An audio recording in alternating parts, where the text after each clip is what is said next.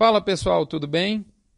Aqui é o Rodrigo Albuquerque, você está comigo no Mini Front, edição número 358, que está indo ao ar para a turma dos assinantes e não assinantes no dia 1 de fevereiro de 2019.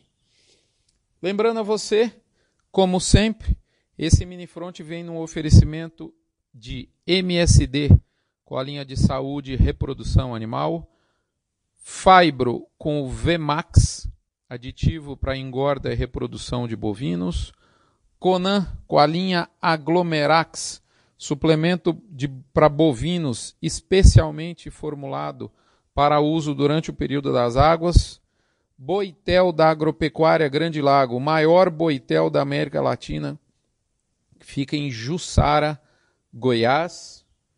Vacinar com seu Bifet, suplemento para engorda e reprodução de bovinos. E por fim, frigorífico Minerva, que traz uma novidade.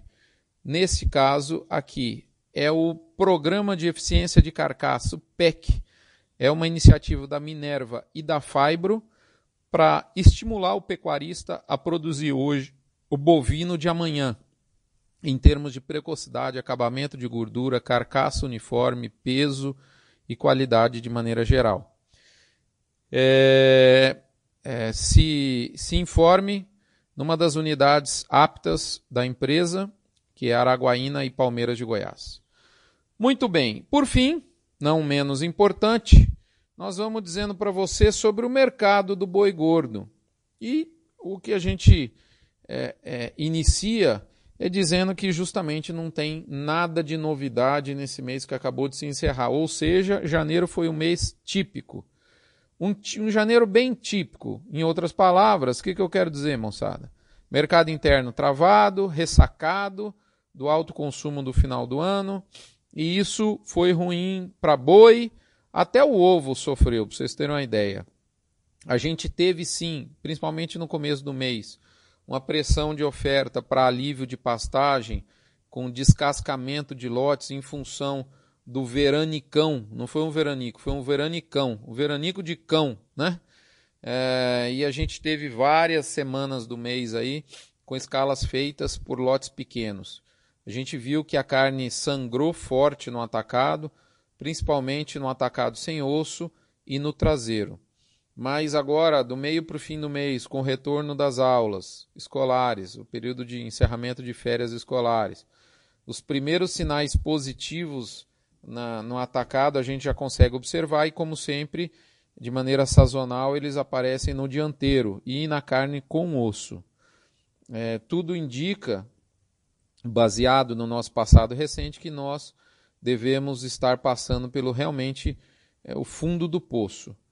O seguindo a cadeia, o varejo comprou essa carne mais em conta e, obviamente, que não repassou para o seu consumidor, fez foi aumentar ele viu a sua margem decolar e, e, nesse comportamento, e óbvio que isso acaba não colaborando para o escoamento da produção como um todo.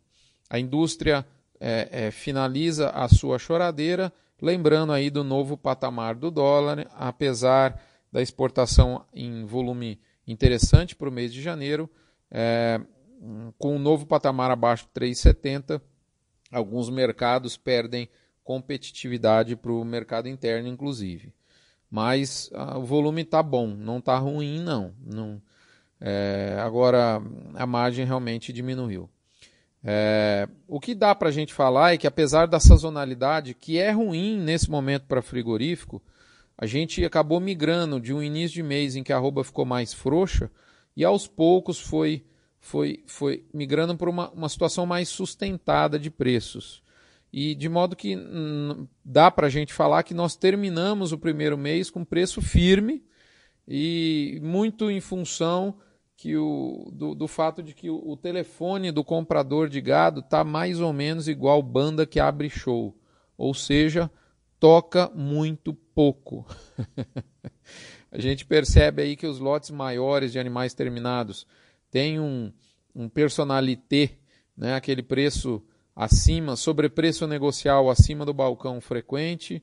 A gente já vê inclusive algumas praças com falta mesmo de bovino, pula de abate etc.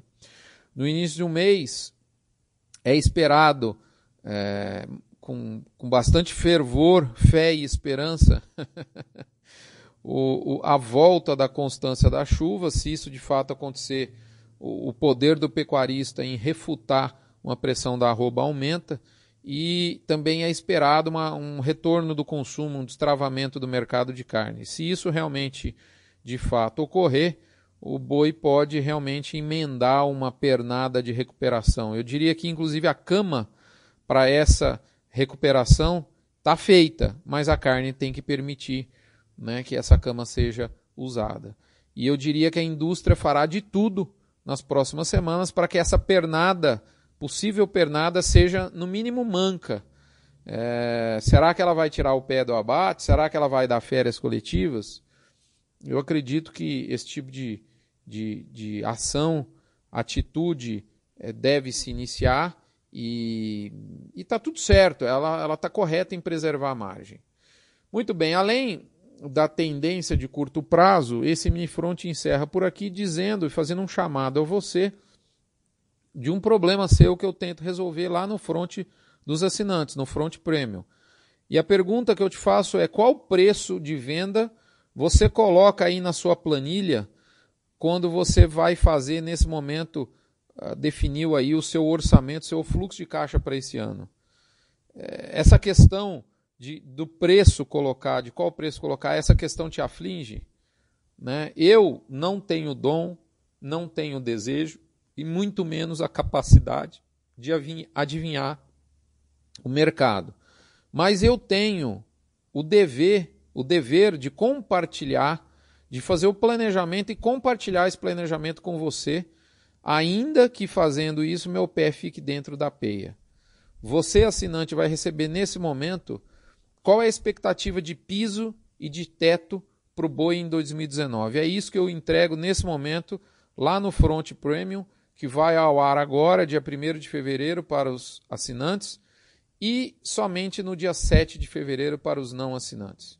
Eu faço um convite para você se tornar um assinante e assim poder também contribuir é, com o repasse de 6 a 8% do valor mensal da sua assinatura diretamente para o Hospital de Amor em Barretos. Um abraço, fiquem todos com Deus. Até a próxima semana.